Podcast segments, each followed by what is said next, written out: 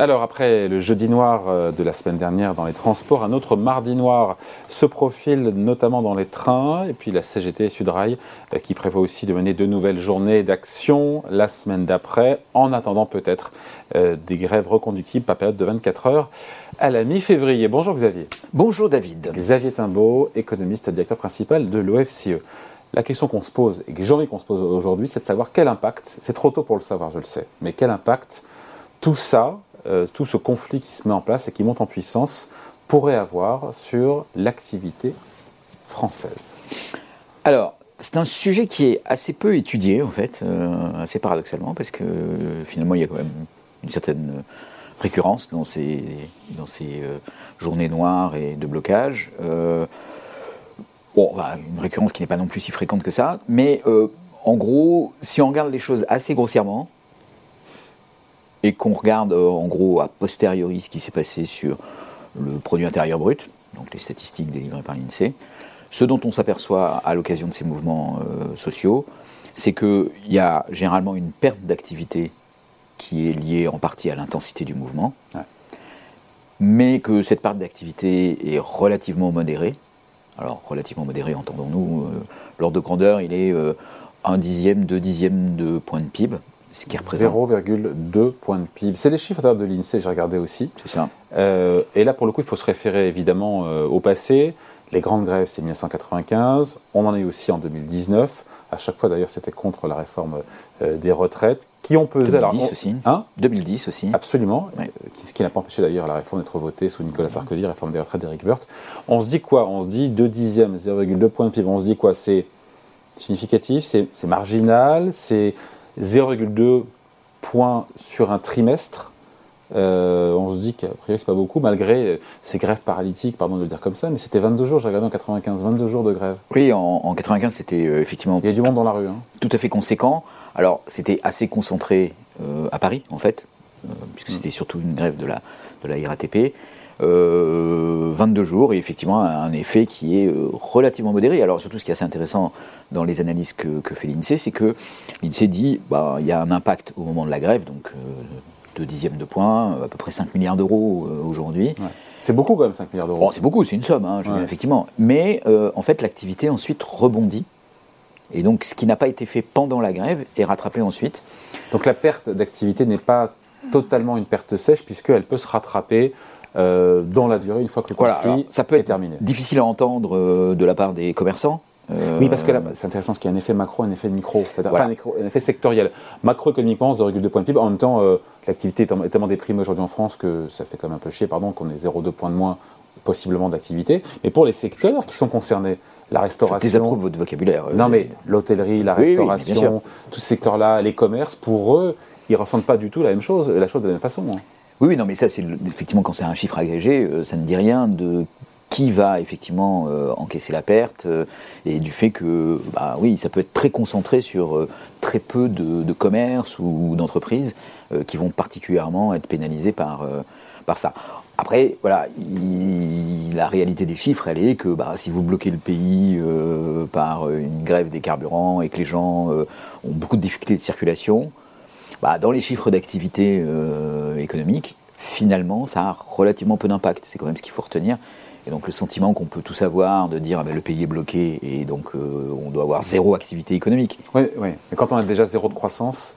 Mais ça ne change euh, pas grand-chose, hein, parce que c'est c'est pas la croissance. Enfin, qu'il faut voir, c'est l'activité totale. La croissance, c'est l'évolution de l'activité la, de d'un. Oui, non, mais si déjà le train, le train est à, l'arrêt, si en plus. Euh, il n'est pas à l'arrêt, il, reproduit à l'identique euh, ce qu'il avait fait la période précédente. Hmm. Donc, euh, Donc on peut estimer encore une fois que, évidemment, tout dépendra, Xavier, de l'intensité, de la durée de cette mobilisation, si les grèves s'étendent au secteur privé ou pas. C'est tout ça qui déterminera la ponction que ça aura, parce qu'il y aura quand même ponction, on ne va pas non plus se leurrer la ponction qui aura. Alors, qui atone, après, euh, oui, c'est toujours un peu paradoxal. Il y a, un certain nombre d'études euh, un peu plus sur le fond, sur les effets des grèves, euh, qui concluent généralement en fait que les grèves ont un effet positif sur l'économie. Alors ça peut vous paraître très étrange, mais l'idée, l'explication est que en fait les grèves sont un moyen de purger des conflits et d'arriver à des résolutions. Et qu'après, ça repart bien. Et donc après, euh, il y a un effet effectivement euh, plutôt positif sur euh, la productivité dans l'entreprise. Si tant est qu'il y a rattrapage aussi de tout ce qu'il a. Si tant est qu'il y a possibilité de rattrapage. Ouais. Alors évidemment, voilà, un commerçant qui voit l'accès à son magasin bloqué, quand on lui dit il y aura rattrapage, il dit non, il n'y aura pas rattrapage, et il a probablement raison. Les, trains qui ne circulent pas, euh, c'est pareil, ils sont en partie rattrapés, mais pas complètement. Alors, il y a, d'autres points aussi qui sont assez intéressants, c'est que, vous voyez, on n'a jamais vraiment regardé ce que ça fait sur le déficit de la SNCF, par exemple. Parce que là, par contre, ça a un coût très élevé. Euh, on estime que chaque journée de grève peut représenter euh, entre, ça dépend un peu des mouvements de grève et des, intensités, mais c'est plusieurs dizaines de millions d'euros par jour de blocage. Et donc, euh, une grève comme celle de, de 95, euh, on, on est entre 250 et 500 millions d'euros de déficit en plus pour la SNCF, Oui. qui se reporte euh, quelque part. Or, ça, c'est pas intégré dans les chiffres Oui, du PIB oui. que regarde l'INSEE, parce que ça, c'est l'activité. Mais de l'autre côté, il y a effectivement ce qui se passe sur les. Alors, on peut imaginer les comptes de la SNCF ou les comptes d'autres euh, entreprises qui sont directement imputés euh, par, cette, euh, par cette grève. La prévision de croissance du gouvernement sur 2023, c'est toujours ce fameux 1%, Mhm. auquel pas grand monde ne croit. Et en même temps, le début d'année. Ok. Non Quand on voit la moyenne des experts, des économistes, des instituts de conjoncture, on est plutôt entre 0,2 et 0,5. Et en même temps, le début d'année, avec la baisse des cours Ah oui. euh, du gaz, de l'électricité, des énergies au donne un sens tout petit large. peu plus de consistance euh, à cette prévision. Voilà. Et en même temps, s'il y a des grèves. euh, Bah, S'il y a des grèves, euh, très honnêtement, enfin, si on en croit la répétition historique, si on a des grèves, on va avoir un effet de 0, moins 0,1, moins 0,2 au premier trimestre euh, de 2023, et puis on rattrapera au deuxième trimestre, au troisième trimestre, et en fait la prévision sur l'année euh, sera assez peu impactée euh, par, euh, par ce mouvement social. Ouais. Et puis il y a aussi le, évidemment le développement du télétravail qui change la donne par rapport à 2010, par rapport à 1995, Exactement. où, où on se dit que le- ces obligations pourraient être moins pénalisantes puisque on peut télétravailler.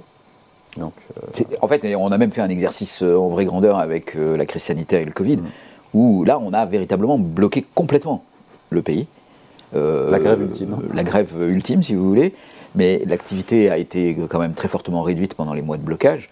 Mais par contre, on a effectivement développé tout un tas de technologies et de façons la de travailler. effondrée de 20%. hein, euh, Oui, oui, donc euh, ça prouve que comme quand on bloque vraiment le pays, on arrive à un résultat. Mais, mais voilà, on a effectivement développé euh, beaucoup le télétravail, euh, des formes d'organisation euh, plus flexibles qui permettent aussi de rattraper et de récupérer. Euh, Peut-être aussi dans les entreprises, des plans un peu plus clairs sur euh, qui a une présence qui est absolument indispensable dans l'entreprise et donc sur lesquels il faut concentrer les moyens pour le faire venir, euh, pour éviter le blocage. Euh, voilà, donc tout ce genre de Timbo, il choses. faut qu'il vienne dans l'entreprise. Il est, il Ah bah il oui, incontournable. tout s'arrête, oui. Bon, on se dit quoi donc pour clore euh, cette vidéo? On se dit que à cette question qu'on se pose, quel impact des grèves euh, à venir, des mobilisations, dont on ne connaît ni l'intensité euh, ni la durée, sur l'activité économique qui est tâtonne quand même en bien en France, même s'il y a des bonnes nouvelles du côté de l'énergie? Disons qu'à à ceux qui ont un caractère un peu grincheux et qui pourraient euh, se plaindre que, ce blocage, que ce blocage viendrait s'ajouter à tout un tas d'autres choses négatives et que c'est pas responsable de la part des syndicalistes, On peut facilement leur- penser ça. Pardon, on peut, on peut penser Bon, ça, voilà. Mais euh, on peut leur répondre euh, écoutez, c'est pas le fond du problème en fait. euh, et donc, à moins que le pays ne soit bloqué comme au temps de la grève générale, des grèves générales au 19e siècle, on n'imagine pas un impact significatif finalement au, bout du compte sur l'année des mouvements sociaux. Ouais. Encore une fois, on pense aussi de manière sectorielle, les transports, le commerce, l'hôtellerie, la restauration, pour ceux qui, et en, euh, à la fois Mais euh, voyez, les la- dirigeants, la crise- salariés pour eux, ils, vont, ils vivront bien différemment ce que vous racontez là. hein. Oui, non, mais ça c'est sûr, ça c'est sûr. Et, et la crise des gilets jaunes qui a été très très mal vécue, par exemple, par un certain nombre de commerçants, parce qu'il y avait des blocages effectifs, etc. Mais le coût expose de cette crise des gilets jaunes, il est plus dans les mesures euh, euh, de, de dépenses publiques et de baisse d'impôts qui ont été prises 20 milliards dans la foulée. Bim C'est ça que dans les impacts directs C'est 20 milliards, non, des blocages. oui, Comme quoi on les a trouvés. Hein. Voilà, Et puis on en trouve encore plus après avec le, le Covid. voilà. Et encore après avec la crise énergétique. Et c'est pour ça qu'il faut économiser 10 milliards euh, sur les comptes euh, de retraite. Exactement. Et je laissais évidemment faire la blague. Merci beaucoup. Point de vue signé Xavier Timbaud pour l'OFCE. Merci Xavier. Merci Salut. David.